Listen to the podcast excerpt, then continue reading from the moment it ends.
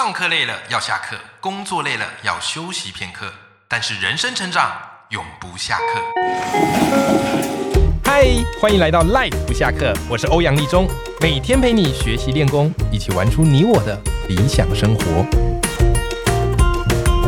Hello，各位听众朋友，大家好，我是欧阳立中，欢迎收听 Life 不下课，每天一集不下课，别人休息你上进，累积你的复利成长。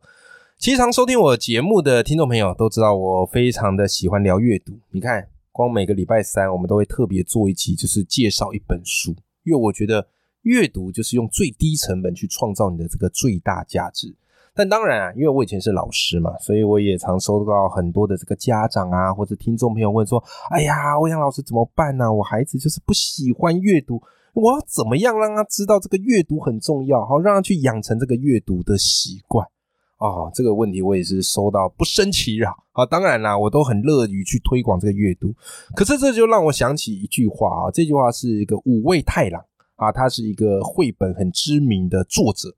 他讲过一句话，我觉得蛮有感的。他说什么呢？他用孩子的口吻说：“你们大人很奇怪呢，你们自己都不阅读，可是却要我们拼命的爱上阅读。”哎呦，太有感触了。好，所以今天呢这一集啊，我邀请到一位大来宾，他对于阅读的推广可谓是不遗余力。好，他是馆长小编啊，一个小镇的图书馆馆长，但他很特别，是他有非常丰富的阅读故事，他也把这些故事呢啊写成一本新书，叫做《辽心图书馆》。好，这本书我看过，非常的感人。那里面呢，也告诉你很多亲子共读以及让孩子爱上阅读的方法。所以今天呢，我们节目就要好好的来跟馆长小编挖宝。好，我们先欢迎我们今天的大来宾，馆长小编冠伦。欧阳老师好，各位听众朋友大家好，我是馆长小编冠伦。OK，哎，冠伦，其实你出这本新书啊，就是你里面有提到很多关于阅读一些方法，还有在图书馆发生一些故事。是，那你作为图书馆馆长，我就问题很好奇了，就是你是从小就是很喜欢阅读的人吗？因为我们对于图书馆馆长的想象，应该从小就是那种书不离身，然后戴着厚厚的眼镜。然后理着这个清汤挂面的学生头，整天与书为伍，你是这种人吗？不是，跌破眼镜啊。OK，那你是怎么样跟阅读结缘的？就是很多人都会想说，我一定是从小就很爱看书的那种小孩。我也是这样想的。对，但其实并不是这样。我小时候是很会读书、很会考试的小孩，但是我是没有在看课外书的。嗯，对。然后，那我为什么会开始爱上阅读呢？就如同欧阳老师刚才说的，我们很多家长，我小时候不读书，我好希望我的小孩可以开始读书。所以，当我当了妈妈之后，我希望我的孩子是可以读课外书的。所以，为了陪他亲子共读，我也开始从绘本开始读起，就陪着他，为了亲子共读，然后陪着他一起读绘本，我才开始真正进入了阅读，就除了教科书以外的阅读的世界。嗯，对。然后刚开始阅读真的不容易耶，就是要看什么书，我也不知道。对，真的需要按图索骥。我记得当时有一个朋友，他送给我一本书，是海狗房东的，就是给孩子的绘本一百八十选，就是把绘本都挑出来，就等于是开书单的意思。就像我这本书后面也帮大家开书单。对对，因为不然真的是一年出版了四五万本书，你完全不知道怎么样去寻找想看的书。嗯，我就把那些呃那本书里面所有提到的绘本，什么祖父母的啦、亲情的啊，反正我有兴趣的，我就。把那个去图书馆一本一本索书号抄下来，然后带着孩子就是去把这本书借出来，然后一起读。那读着读着，我就开始走进图书馆里面。不然我小时候我是没有再走进图书馆里面的。嗯，对。然后开陪着孩子开始共读之后，自己的阅读范围开始扩大，因为图书馆里面不止绘本嘛，它还有其他的书，我就开始看教养的书。对，然后你会开始认识一些作者，对对，然后追踪一些出版社的消息。我也在那个过程当中认识了欧阳老师，所以欧老师你开的书单刚好都是我好有兴趣的书，真的吗？对，然后我也追着你的书，然后就是开始一本一本的读下去，就开始。以前我不觉得我是个阅读的人，但现在我会说我是个阅读的人。嗯嗯，哎，其实我觉得真的是你爱上阅读，或你真正开始阅读，其实不分什么年纪。很多时候，我觉得大人啊，他不阅读是因为觉得，哎呀，我还读什么？读书是小朋友的事情，学生的事情，嗯，对不对？好，殊不知他一不读，哇，离这个社会越脱节。然后讲出来的东西呢，可能都是那种老掉牙的道理啊。社会早就已经运作方式不是像那样了。对，所以其实我觉得馆长小编他非常棒的一点就是他非常真实，他就跟你讲说，我就是有孩子之后陪他们阅读才开始的，对不对？好，其实我们学生时代说真的啦，就是哪有那么多在推广阅读的。光教科书都已经读不完的，嗯，但是你永远可以选择什么时候投入这个阅读的怀抱里。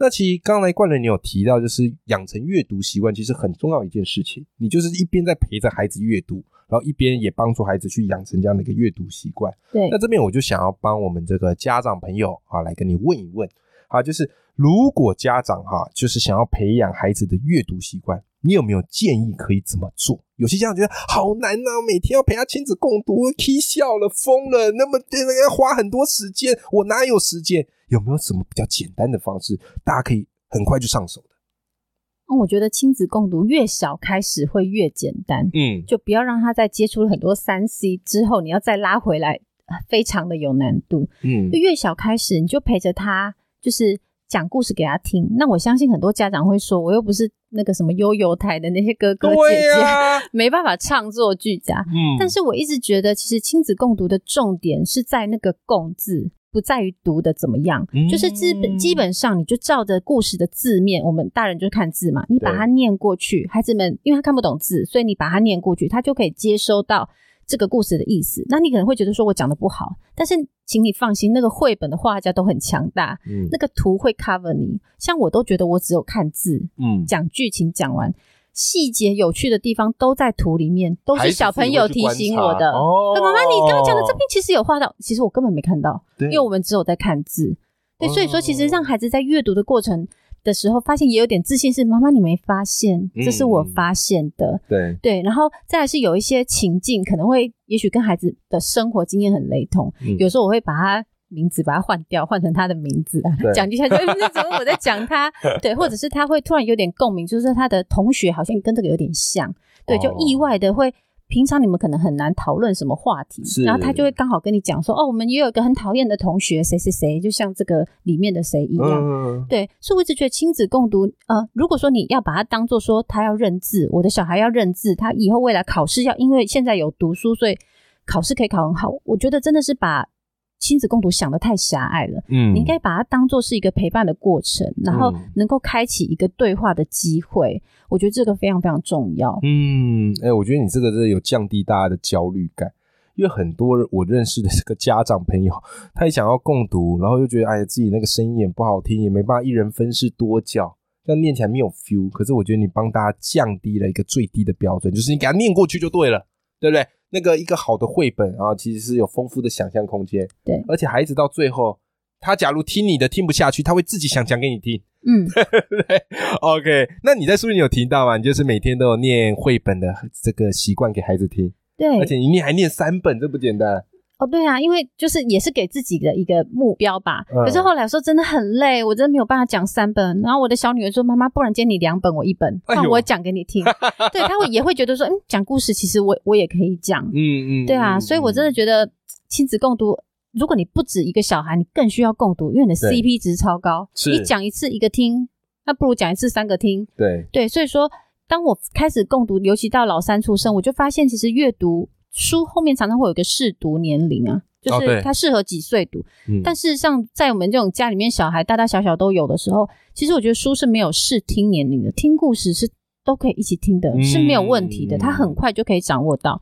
像我小女儿，她可能在幼儿园时期，她姐姐是那个中年级，所以她在听桥梁书。嗯，当她听到桥梁书的情节角色好像比绘本更好玩的时候，她叫我去幼儿园讲故事，说妈妈讲桥梁书。不是讲绘本哦，因为他觉得这个很好看，这个很好看啊！我也真的尝试了，就试着去讲桥梁书，发现哎，幼儿园的小朋友是可以懂的哦，他不是不能懂的，所以不要被那个书本或者是我们对他的认知去限缩了孩子的阅读。就孩子当他有办法读、有办法理解的时候，他阅读的范围是超过我们想象的。嗯，那我帮听众朋友好奇一个点，就是桥梁书指的是什么？桥梁书其实就是在绘本到文字书之间的一个桥梁。我们绘本是图画比较多，文字比较少。嗯，但如果说完全要转换成一本全部都是字的书，我们中间需要搭一座桥梁。嗯，所以桥梁书它其实就是半图半文，它的图文的比例是一半一半，让孩子慢慢从图画转换到文字的这个阶段，我们就称它叫做桥梁书。OK，好，那其实观众小编啊，就是你自己啊，我觉得。你是非常身体力行的人，就是你跟大家讲阅读很重要，然后你就真的也带孩子啊，天天去做阅读。那除此之外，我还观察到你有一点非常特别的，就是你常常会写读书心得。对，很多人觉得，哎呦，这个读书心得，这不是学生时期要去参加比赛啊，要累积经历，还才写。大人写什么读书心得？哎，可各位，因为我都有在发了关张小编的粉砖嘛，我发现啊，他自己就非常的常在分享他最近读了哪些书。帮大家做了一些重点整理，还有自己的一个心得延伸啊，甚至书与书之间，他会把一些观点串联起来，我觉得很棒诶。因为大部分我看到什么图书馆资讯，可能会告诉你有哪些新的书讯，嗯啊，就是一些比较制式的。可是观众小面你自己身体力行读完这本书，然后跟大家分享你自己的读书心得。我想问你的是，你觉得写这个读书心得对阅读的帮助是什么呢？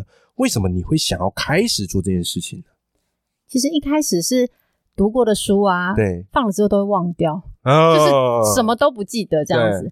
然后输出是最好的输入，这句话是真的。欧阳老师也常常这样说。嗯，就是当我写完读书心得的时候，我才觉得有知识落地的感觉。就是我突然觉得这本书在我心里面，我可能只要记三个点对我的帮助，这个就是我带走了，就是不会是留在书里面。就书合上之后。未来我想起这本书，我就有办法讲说，哦，他对我的影响是什么？对，透过读书心得，就是写下来的时候，你看的时候都觉得，嗯，很有道理，很有道理。对，但是你当你要开始去想你要怎么样去书写它的时候，你脑袋会重新再整理一遍，然后你会再去连接你曾经读过的书，或者是你的生活的经验。我一直觉得，我从小就不是作文很高分的那种人，嗯，我一直觉得我写字好白话，嗯，但我后来发现，写网络文章不需要。给作文老师打分数，不用什么起承转合，在于记录你自己的感受，对，记录你自己的观察，对，所以说，我觉得写读书心得反而是要有你自己的观点，看起来才会跟别人不一样，而不是要做跟别人写跟博客来的书评写的，对，那个编辑写的那一样，我觉得这样就没有意思了，嗯，对，所以说我就会。用我自己的方式去记录下一本书，这样子是是，哎，我觉得这个的确是很有意义，因为很多人真的，你读完书，然后你问说，哎，那这本书有什么重点？哎，真的讲不出来呢，嗯，真的讲不出来，那其实这个书就蛮可惜，就白读了嘛。好，那透过写读书心的方式，的确就如同刚刚冠伦所讲的，输出就是最好的输入，对不对？因为你在写的时候，你突然会发现，哎呀，刚才我明明记得哪一个点印象很深刻，哎，怎么忘记嘞？回去再翻翻书，对对不对啊？或是有哪些重点给他去摘录起来？所以呢，你常做这样的一个训练，久而久之，这个书里的智慧都内化进来了。而且你在读书的时候会有意识，你会有意识说，我这本书是要写心得，读到什么部分特别有感的时候，会贴个标签，做个记号。对，就是就是在这边就是定一下几个点，就是。对这本书未来会特别的有印象。嗯，哎，那我帮大家问一下，因为很多听众朋友听到这边说啊，原来馆长小编都有在写读书心得，我也要开始。然后等到他要开始的时候，发现哎呦，怎么比想象中还要难呢？哎呦，放弃算了，不要弄好了。所以馆长小编，如果对于也想要写读书心的伙伴而言，你觉得读书心得有哪些要素是蛮必要？是或是有没有什么你自己写读书心得的方法可以给大家做个参考？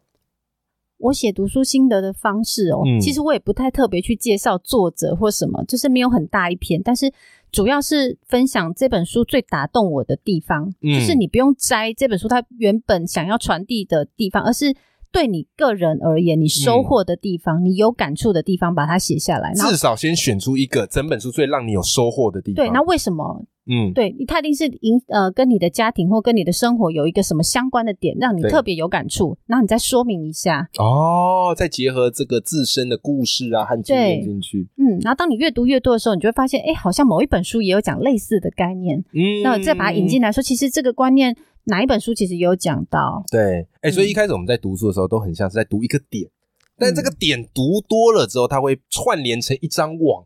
会，对不对？一开始我们读一本书，可能很像一个树对不对？那看久了之后，发现哇塞，变成一座森林。嗯，所以知识的这个源头啊，彼此是汇通的。但是你要先开始从读书心的开始写，对，写久了就特别有这样的一个感触了，好吧？OK，好的，我们今天邀请到的是馆长小编，他是一个小镇的图书馆馆长，好，但是他的阅读推广的故事啊，以及他跟读者这些故事，我觉得是非常非常的动人的。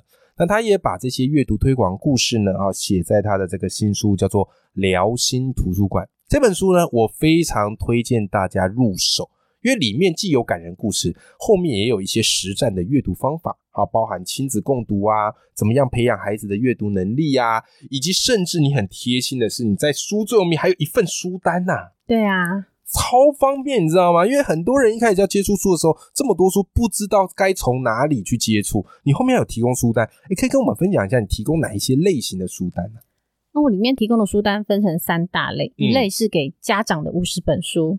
给家长看的，对，还有是给老师看的。哦，这个实际，对，给老师看的。另外是给孩子们看的，给孩子有限定这个年龄层吗？没有，因为孩子们的书单太难开，我几乎是用作者来开，因为这太多本了。OK，对，所以每个那个书单哈，你就可以根据自己这个年龄层啊，挑选你自己适合的阅读的读物了。没错，对不对？哈，好的。如果你今天对我们的节目非常有兴趣，好，也想看看馆长小编这本书，那我把他这本新书。辽心图书馆好的连接放在节目的资讯栏里头啊，欢迎大家，我们一起来支持馆长小编的新书啦！今天非常谢谢馆长小编来到我们的节目，谢谢大家。好，我们跟听众朋友说拜拜，拜拜。